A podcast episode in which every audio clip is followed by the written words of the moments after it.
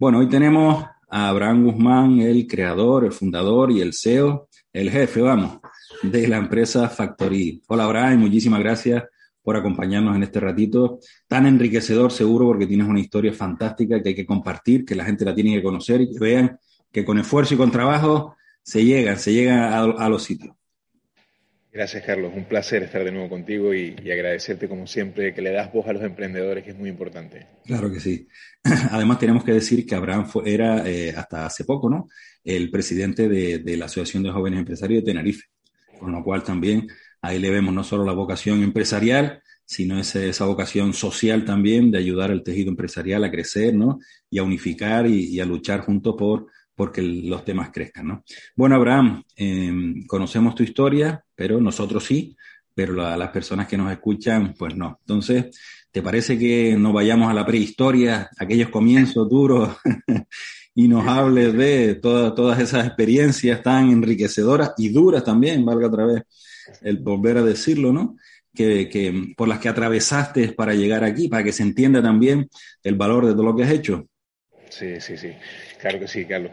Cada vez mm, al final lo recuerdas menos. Yo creo que por al final estamos en ese proceso de día a día, ¿no? Que muchas veces cuando alguien te, lo, te lo hace ver, dices tú, coño, es verdad, ¿no? Es verdad, pero está tan enfilado uno en el camino del, del proyecto que, que, muchas veces ya no lo recordamos, ¿no?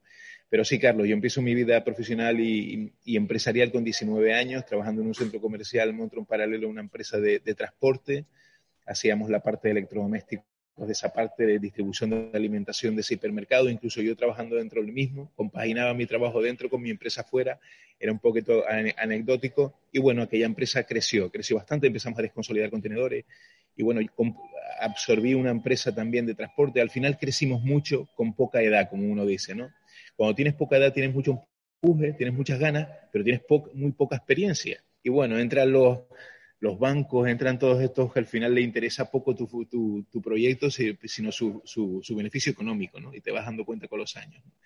Y bueno, al final, pues bueno. Al final, al principio, Abraham, podemos decir que la parte técnica, pues sí, la controlas y tal, pero la pasión está sobrepasada, ¿no? Que hay que tener pasión, pero hay que, hay que moderarla también con los recursos y con la, situación real, ¿no? Correctísimo, Carlos. Al final la pasión es muy importante, te, da un empuje tremendo, pero también hay que situarse, ponerse los pies en, la tierra y, saber que al final las cosas no son como uno piensa al final, ¿no? Las cosas al final tienen un porqué y lo vas entendiendo con los años, ¿no? Por eso hay que ser siempre coherente de cada paso que se da. Caminar sí, empujar sí, pero lógicamente analizando cada, cada paso que se da, ¿no? Claro. Es muy importante. Bien, entonces en la presa esa va creciendo.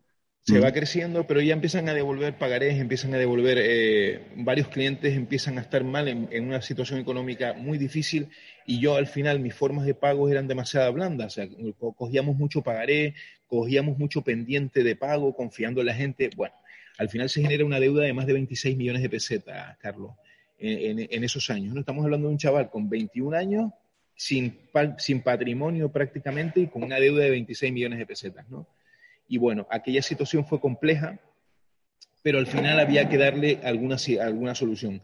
Es cierto que, y ahí es donde yo creo que hay un fuerte, nunca me hundí, Carlos, al final siempre intenté buscar soluciones. Y me gustaba la parte de montaje técnico y trabajaba con uno de los clientes que movían para BBVA, para diferentes entidades, la distribución y proyectos de montaje de oficinas comerciales, de ordenadores, de informática. Entonces viene ese momento con la empresa de transporte creé una empresa de instalaciones técnicas que se llamaba GIPC, que era Garantía de Instalaciones y Proyectos Técnicos de Canarias, y empezamos a trabajar con instalaciones de los propios clientes que yo había conocido también en la empresa de logística, ¿no? Por eso hay que sacar siempre el lado positivo de cada paso que das en tu vida empresarial, Carlos. Y en este caso había que coger ese know-how, esa experiencia que habíamos cogido de la empresa de transporte y trasladarla a esa empresa de proyecto técnico. ¿no? Y bueno, empezamos a trabajar ahí con mucho esfuerzo, porque ya no solo tenías que levantar una empresa, sino devolver los veintipico millones de pesetas de, la época, ¿no? Eh, era muy, muy complejo, ¿no? Yo recuerdo un empresario que hoy en día me voy a comer con él muchas ocasiones, al final me llamó un día y me dice, oye, Abraham, eh, me has dado cuatro mil y pico euros de más, Por mi desesperación cada mes de llevar dinero a estos proveedores para mantener ese rango de confianza, ¿no? Y tengo mucha anécdota con él, me llevo fantásticamente bien con los hijos y siempre me lo comenta, ¿no? Al final, ¿qué fue lo que hice? Pues prácticamente un modelo en Canarias que no estaba, era trasladar el modelo de la instalación técnica sin trasladar operarios de península de estas grandes compañías, ¿no? O sea, ¿por qué tenía que traer un técnico Endesa para hacer eh, instalaciones en tiendas de telefónica? Vamos a formar al técnico en Canarias y vamos a que haga eso, ¿no? Y ese modelo que fue trasladando a muchas empresas al final creció. claro, porque el planteamiento, Abraham, es que las empresas grandes, cuando tenían que hacer una instalación, un equipamiento comercial, venía el material de Península y venían los operarios con ese material para montar el material, ¿no? Ese era un poco el esquema de trabajo, ¿no? Exactamente, duplicando gastos, Carlos, duplicando para ellos inversión y nunca teniendo el control directo, porque al final si le, si le faltaba algo por terminal tenían que volver a mandar el técnico de la península, ¿no? Entonces tú le planteabas el ya tener ellos una marca en su casa con nosotros, ¿no? Y así se fueron afianzando muchas marcas con los años, ¿eh? grandes marcas que cogimos. En la parte de cosmética fue muy importante marcas como Margaret Astor, líneas de, perfumería que distribuimos para toda Canarias, ¿no? me pegaba en un barco 12 horas de travesía entre Tenerife y La Palma, Carlos, porque necesitábamos ahorrar dinero y, yo mismo en un furgón, que, dormía en el furgón porque no tenía el dinero del alojamiento, ¿no? Ahí, ahí, te curte, ¿no? Ese, ese todo, todo ese, trámite te, te, levanta y te hace ver un poco hasta dónde podemos llegar cuando queremos conseguir un mm. objetivo, ¿no? Y en ese momento se quería. Cuentas también, contaste en su día también que fuimos a La Palma ahí a contar experiencias con un grupo de emprendedores cómo tú viajas a Barcelona para conseguir esos, esos clientes, ¿no? La dureza, esas situaciones de buscarte la vida para pasar la noche en cualquier sitio, para estar ahí como un club al día siguiente, para dar sensación de seguridad, ¿no? De seriedad, de seguridad, de profesionalidad. Cuéntanos un poquito también, sin entrar en detalles profundos del tema. Carlos, pagaba tanto al final que me quedaba con muy poco dinero. ¿no? No, no sé si esto es inteligente o no, pero mi, mi, compromiso era pagar y devolver el dinero que debía a la gente. ¿no? Para mí era muy importante esa seguridad que teníamos que transmitirle a, aquellas, a aquellos proveedores que confiaron en mí. ¿no?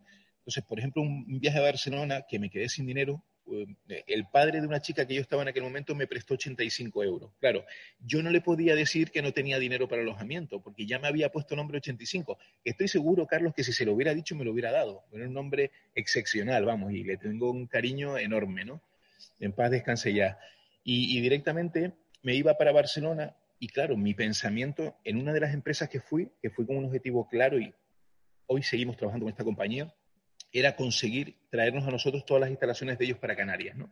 Pero no tenía dónde dormir, no tenía dónde dormir y mi planteamiento era Plaza Cataluña. ¿Por qué Plaza Cataluña? Porque había gente, Carlos, ¿no? O sea, yo quería sentarme en un banco y echarme la cabecitadita en un lado porque allá había gente, me daba seguridad que hubiera gente, ¿no? A la hora de un robo o lo que sea, oye, si hay gente, pues tienes más posibilidad de que salgas bien. Y mi sorpresa fue cuando, cuando llegué a Barcelona, me fueron a buscar al aeropuerto y me llegaron a un hotel pequeñito en Granollers, ¿no? Al día siguiente me, comentaron que, perdonara porque el hotel era sencillo, ¿no? Un hotel de tres estrellas fantástico, Carlos. Yo pensaba, no te preocupes si tú supieras dónde iba a dormir, esto es el Rich de Madrid, ¿entiendes? y eso, una de las anécdotas, otras muchas, bueno, me quedaba en, eh, Lanzarote, me iba con dinero tan justo que, al final si tenía que echar un poco más de gasolina o lo que fuera, me quedaba sin el, sin el dinero de volver a Tenerife. Un primo mío me tenía que ingresar el dinero del viaje y el traslado, ¿no? Pero no me importaba, Carlos, lo que, ahí donde voy, donde el ser humano cuando quiere y cuando se propone, lo, lo, puedes conseguir, lo puedes conseguir, no hay, no hay nada que te pare y ahí no, no me paro nada, ¿no?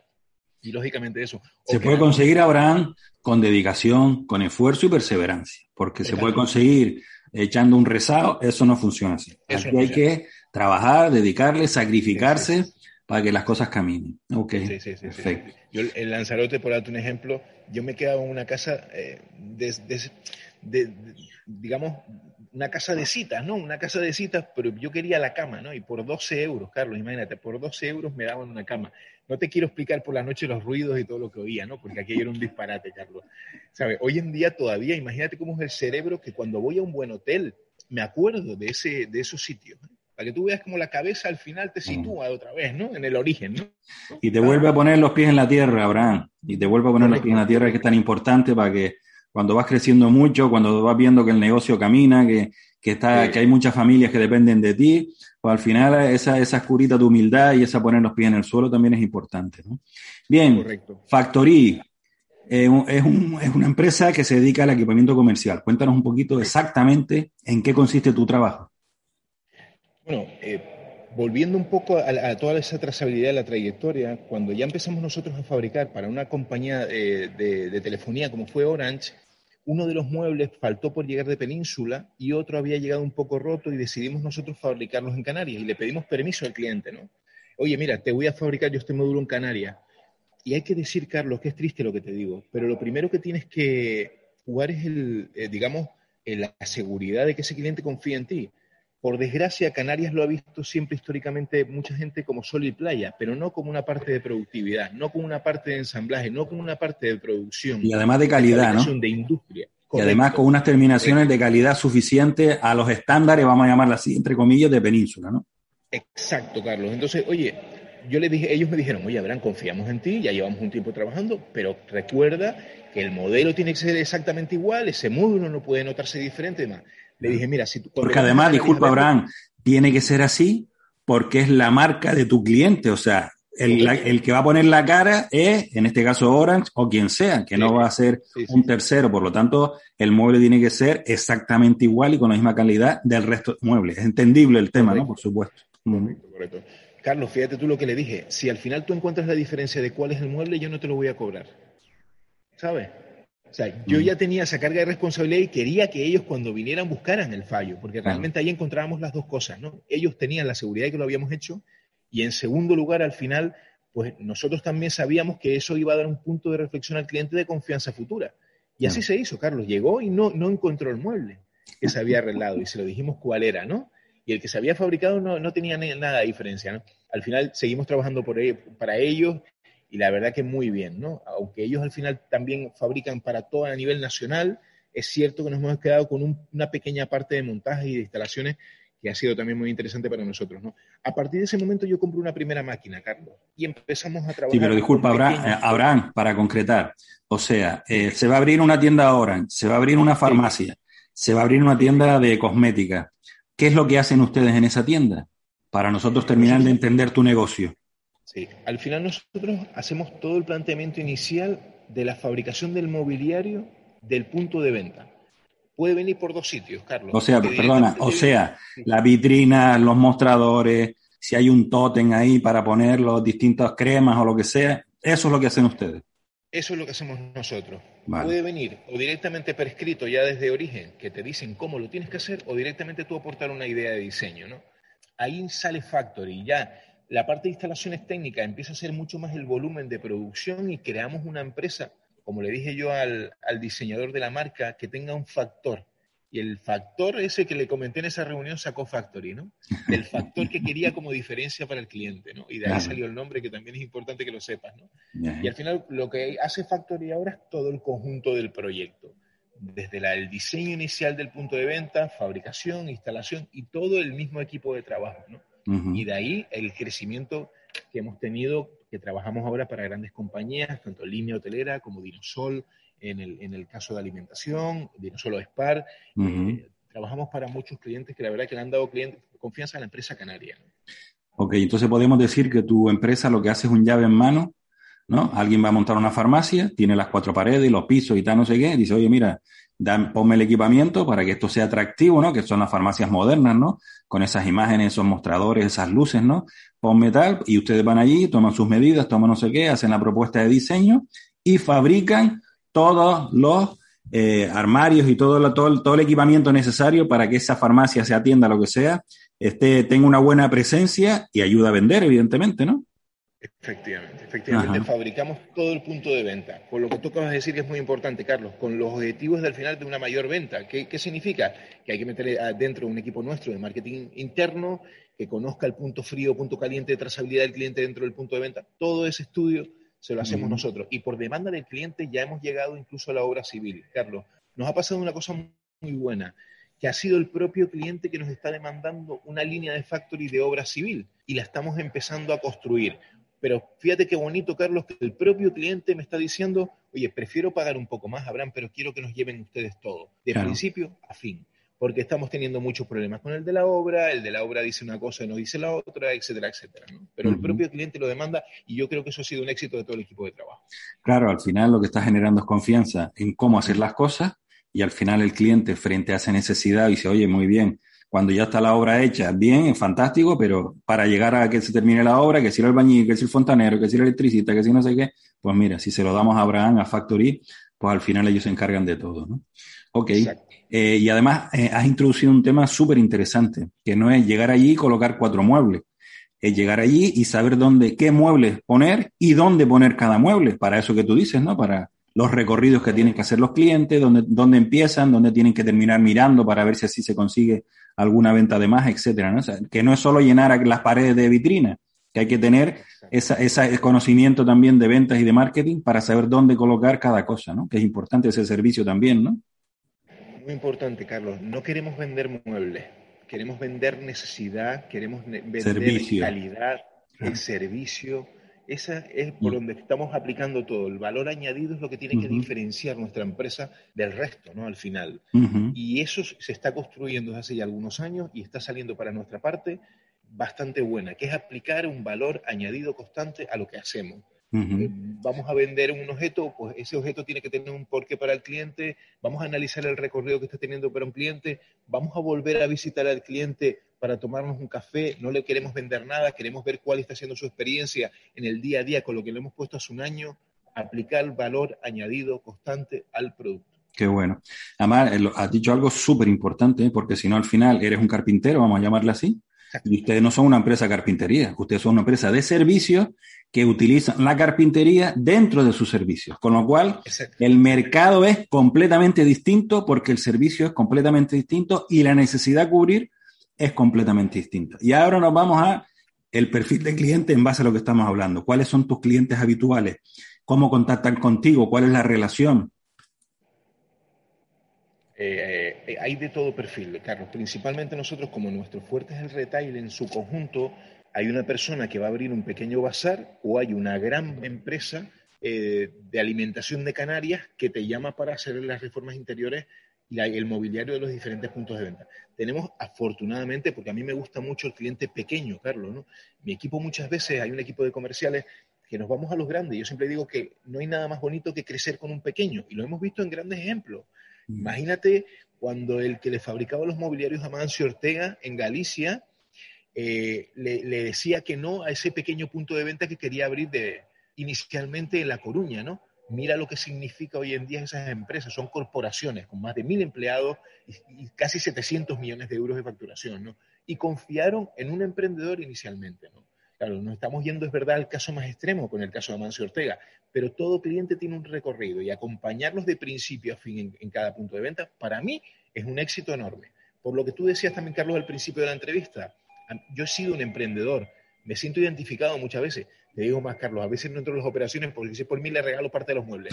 soy, soy demasiado, soy demasiado, me he visto tan jodido también como ellos que me da mucha pena. Entonces muchas veces yo también me vuelco en ellos, ¿no? Ahora tengo una tienda de animales que le voy a regalar la mitad y me va, me va a matar mi equipo. Pero veo al chico con muchas ganas y con muchas dificultades económicas y voy a hacer una obra social a dedicarlo, de verdad. Bueno, es importante, es importante también que la gente que ya está más consolidada, pues también que ayude a los que empiezan, porque al final también se ayuda a crecer al tejido, ¿no? Y cuando crece el tejido, todo, todo ganamos, ¿no? No solo el de la tienda que le ha regalado, sino eso genera riqueza, genera puestos de, trabajo, se genera que se mueva dinero, al final la economía crece y todos ganamos, ¿no? O sea, esto también es una parte interesante que, hay que agradecer, evidentemente, porque muchas personas que esto no lo hacen y no entienden que, que también hay que ayudar y devolver un poquito a la sociedad parte de lo que uno va ganando, ¿no?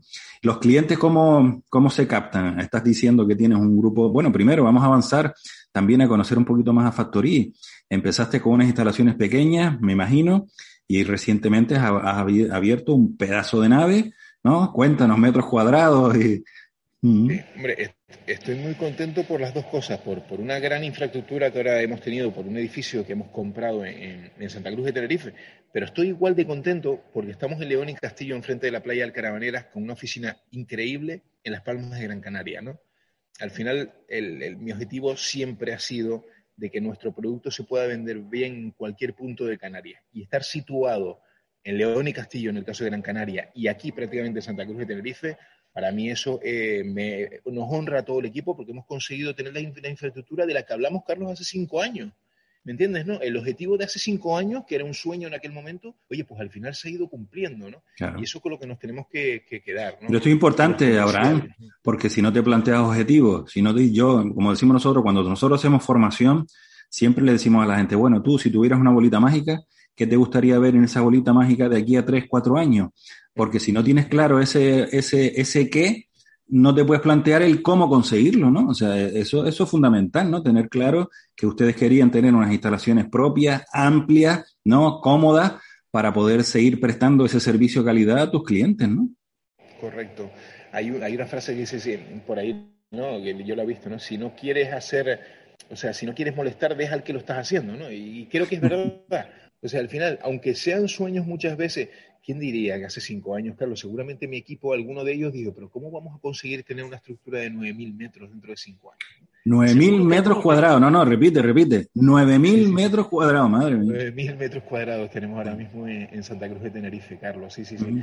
Eh, es, una, es un sueño que se habló hace cinco años, ¿no? Y los chicos me lo dicen, ¿no? Y estoy seguro de lo que te decía, que alguno de ellos eh, diría, pues vaya, vaya disparate estamos hablando, ¿no? Pues al final se ha conseguido, ¿no? Se ha conseguido y lo hemos conseguido gracias al equipo de ¿Cuántas personas, ¿Cuántas personas componen el equipo de factoría ahora? Antes de COVID estamos en unas 47 personas. Eh, con el COVID hemos tenido que rebajar mucho por el tema de cómo levantaba todas las circunstancias. Ahora estamos de nuevo en 27. Pero también, Carlos, nosotros cogimos un ERTE de 15 días. se imagínate, ¿no? Yo cuando empecé a ver que la gente no iba a cobrar el 100% por el tema del CEP y todo aquel follón, yo nos pusimos a trabajar en hacer mamparas para la Policía Nacional y para la farmacia, nos lo autorizaron porque eran de primera necesidad y metí a todo el equipo de trabajo, no dejé a nadie en el ERTE, arriesgándonos, Carlos, a, a que un director financiero me dijera, Abraham, nos vamos a reventar como una pita. Fíjate tú lo que te estoy diciendo. Al final no nos reventamos, pero fue muy arriesgado aquello, Carlos. Es cierto también que las grandes marcas, y aquí tengo que nombrar a Dinosol, me llamó el director técnico preocupado por la situación, porque para que tú veas que las grandes firmas, cuando tú estás con ellos al final, cuando al final tienen que ellos dar un paso, lo dan. Y me llamó el director técnico, me dijo, Abraham, ¿cómo van? Oye, tengo este problema. Tengo un proyecto en Fuerteventura, le pregunté yo a este chico, ¿y va a salir a largo plazo? Haga usted el proyecto de Fuerteventura, que ese proyecto va, lo vamos a hacer a largo plazo. ¿Qué significó, Carlos? Que yo puse a trabajar a la gente en un proyecto que no sabíamos qué fecha íbamos a instalar, pero yo ya tenía la palabra de Dinosol en ese sentido. Y gracias a ese proyecto, entre otras muchas cosas, fuimos levantando. Es verdad, Carlos, perdimos dinero, no ganamos dinero esos meses, al final nos dio para mantenerme, pero a mí ver a mi equipo trabajando, que llevaba el 100% del salario en aquella pandemia, ¿me entiendes? Para mí importante. Me, iba, me, iba, a casa tranquilo, Carlos. Es importante. Eh, el equipo, que tú lo estás nombrando con mucha frecuencia, Estamos hablando de, es un equipo que has formado tú, te viene formado. Eh, entiendo que, evidentemente, esos crecimientos que has tenido de instalaciones, etcétera, tienes que cuidar a tu gente, ¿no? Pues si no es imposible, ¿no? Si no, no se puede crecer y si no, no se puede avanzar, ¿no? Y esa es la realidad, ¿no? Cuéntanos un poquito cómo, cómo abordas tú el tema del personal. Eh, de las cosas más difíciles, Carlos. Mm. Yo creo que todo empresario lo sabe. Formar un equipo. Lo mejor, muy, lo mejor y lo más complicado, las dos cosas. Exacto, exacto, exacto. Muy, muy complicado. Al final el equipo lo hemos hecho poco a poco, hemos ido teniendo necesidades y las hemos cubierto con gente muy válida y, eso al final se tiene que construir en el día a día. En las empresas al final, Carlos, tiene que haber una, cuenta de resultados positiva para la compañía, pero tenemos que ganar todas las partes. Claro. Y con esa filosofía tenemos que eh, reconducir un poco el tema, ¿no? Y así lo hemos hecho. Hemos hecho unos comerciales muy buenos también, con sus incentivos de venta interesantes, con coche de empresa. Lo hemos hecho bien, aún siendo muy, con muchas dificultades al inicio, pero hoy en día tenemos un equipo de comerciales muy bueno. Tanto en Tenerife como en Gran Canaria tenemos un equipo de, comerciales muy bueno que se parten la cabeza día a día por, por finalizar el proyecto. Eso al final y un plan de marketing que no puedes dejar a un lado redes sociales, vallas de publicidad en algún momento, plan continuo de marketing de diferentes proyectos y diferentes formas de hacerlo. En definitiva, Carlos, buen equipo, pero eso sí, buen equipo respaldado de lo que vayan solicitando tu equipo de, de comerciales, de estar y escuchar, pero también, lógicamente, apoyar con el marketing en su conjunto. Redes sociales, hasta valla, radio y todo lo que conlleve que necesite tu, tu, tu empresa. Claro, para seguir dando ese buen servicio a los clientes, que es el objetivo final, ¿no? De todas las empresas. Una curiosidad, Abraham, eh, ¿las redes sociales las llevan ustedes, las subcontratan? ¿Cómo, cómo va el tema? La subcontratamos, Carlos. También al principio lo llevamos nosotros, pero al final es mala fórmula, porque al final se, te, te vas por otro camino te vas por la tangente sin querer, no conoces y demás. Lo mejor que yo aconsejo hoy en día, contratar a una empresa externa que te lleve toda la parte de redes sociales, pero muy importante, esta empresa tiene que conocer. Yo le dije a, la persona que, contratamos, tienes que estar una semana con nosotros en la empresa y no me puedes cobrar nada. Y yo te firmo un año por delante. Esa, esa semana con nosotros me dijo después él mismo, ¿no? Joder, Abraham, ahora sí sé a qué se dedica la actividad. Eso fue muy importante para que hoy en día conozca cada una de las actividades de la compañía. Claro, fundamental, nosotros siempre lo decimos, ¿no? O sea, la persona que te lleva las redes sociales, si no es de la empresa, que es muy inteligente e-, externalizar ese producto, ese servicio, ¿no? Evidentemente es muy interesante, pero tiene que conocer la empresa como si trabajara ahí porque si no, no puede transmitir los valores, la misión, no puede transmitir ese servicio que quiere prestar, los mensajes. Y lo otro tema interesante, ¿no? Que muchas veces se considera, eh, eh, no se delega el tema de redes sociales, ¿no? Se abdica, ¿no? Se le dice, toma y haz lo que tú consideres. Pues no, hay que estar allí, hay que decirle, oye, estos son los mensajes que nos interesa transmitir. Estamos detectando en el mercado que hay un perfil de cliente que está buscando no sé qué. Oye, pues tenemos que lanzar, ¿no? Entiendo que va por ahí el tema, ¿no? Porque si no, por muy profesional que sea esa empresa, los mensajes tienen que partir de la propia empresa, ¿no? Y ese, esa, esa entidad subcontratada tiene que transmitir a su vez los mensajes que quiere poner en el mercado la empresa, ¿no? Sí, 100%, Carlos. Y en eso el empresario tenemos que hacer una autocrítica, por lo que tú acabas de decir. Estoy completamente de acuerdo. una empresa externa que lleve el marketing, tienes que acompañarlo día a día con imágenes, con información, con trazabilidad, con todo. Esta empresa se enriquece de lo que tú haces, porque al final no hace milagros. Y esto al final lo, me lo veo y me lo cuentan ellos mismos, ¿no? Lo que toca es decir, oye, me llevas el marketing, yo te pago tanto y por tanto necesito un resultado X de, de retorno de inversión. No, no, no, no, no. Eso no es así. Hay que hacer una autocrítica porque nos pasa a todos al principio. No es así. Hay que darle información a estas empresas, evaluar el trabajo del día a día y lógicamente a un año vista, a seis meses o a cinco años, hacer un balance si es o no la empresa apropiada para, tu empresa. Eh, ¿En qué crees tú que se diferencia Factory de, la, de tu competencia? ¿Cuáles son aquellos detalles? ¿Por qué te eligen a ti un cliente que aparece que está, se va a implantar alguien en Tenerife, viene de Península, está un poco tal, despistado, empieza a buscar por redes sociales, por esto, por lo otro, pide de tal? ¿Por qué contratan a Factory y no a otra empresa? Siempre digo al equipo que nos metamos en la piel del cliente. Creo que una de las cosas que nos ha ayudado mucho es la cercanía hacia nuestro cliente en el momento de que empezamos ese presupuesto. Empezamos a tenerlo, empezamos a conocer cuál es su empresa y empezamos a diferenciarlo. También nosotros, eh, el proyecto, al final, la trazabilidad. Por darte un ejemplo, en nuestro programa de RP que hemos hecho un CRM interno, le damos la información al cliente cuando se solicita, desde el momento de la firma hasta el proyecto final. Me explico el cliente estando en Madrid va a conocer el estado de cada proyecto. Porque el propio programa te está diciendo, como en correo, Carlos, te va a decir, el proyecto está finalizado en el almacén, el proyecto te va, eh, va a salir el día uno, te va dando información de cuál está siendo el día a día de tu trabajo. O sea, al final, lo que también hemos implantado nosotros es una trazabilidad que no solo conozcamos nosotros, sino que conozca el cliente. Esto es muy difícil de gestionar, Carlos, pero hemos conseguido poco a poco que el cliente no solo tenga la información de cuánto me debe, sino la información de cómo va tu proyecto en el día a día. Esto nos está ayudando muchísimo en la confianza y en la repetición del cliente con nosotros. Y ya para ir terminando, Abraham, eh, el modelo Canva, que es un poquito lo que estamos trabajando, habla también de socios interesantes, socios estratégicos, y no hay que entenderlo como socio de la empresa, sino esos, esos compañeros de viaje que te ayudan a, que tu negocio pueda funcionar, ¿no? Se me ocurre, como estabas hablando antes de maquinaria, ¿tienes algún proveedor de máquina específico o según la, la, máquina o llevas años con ese proveedor? Cuéntanos un poquito porque creo que esta relación es súper interesante también, ¿no? Conocer eh, al final eh, este tipo de compromisos que hay que tener para esos compañeros de viaje externos a la empresa, pero que sin esos compañeros, buenos compañeros de viaje, tu negocio se va a resentir, ¿no? Sí, esa es muy buena pregunta, Carlos, y totalmente es así. O sea, al final nosotros con el tema de la maquinaria, por ejemplo, hemos decidido trabajar con una empresa Es italiana, es cierto, pero tiene una delegación en Barcelona que nos ha ayudado desde el principio. ¿Qué nos da esta, esta colaboración? Que yo creo que también es el fin de tu pregunta, Carlos, ¿no? ¿Dónde quieres llevarla? La relación día a día que tienes con este proveedor. Se genera ya no solo un efecto de venta, sino se genera un efecto de confianza y de mm. tiempo y de trayectoria. Al final, esto es mucho mejor. Es verdad que puedes conseguir maquinaria de otras marcas más económicas, pero ten cuidado que una vez se realiza la venta, esa empresa desaparece del, del mapa.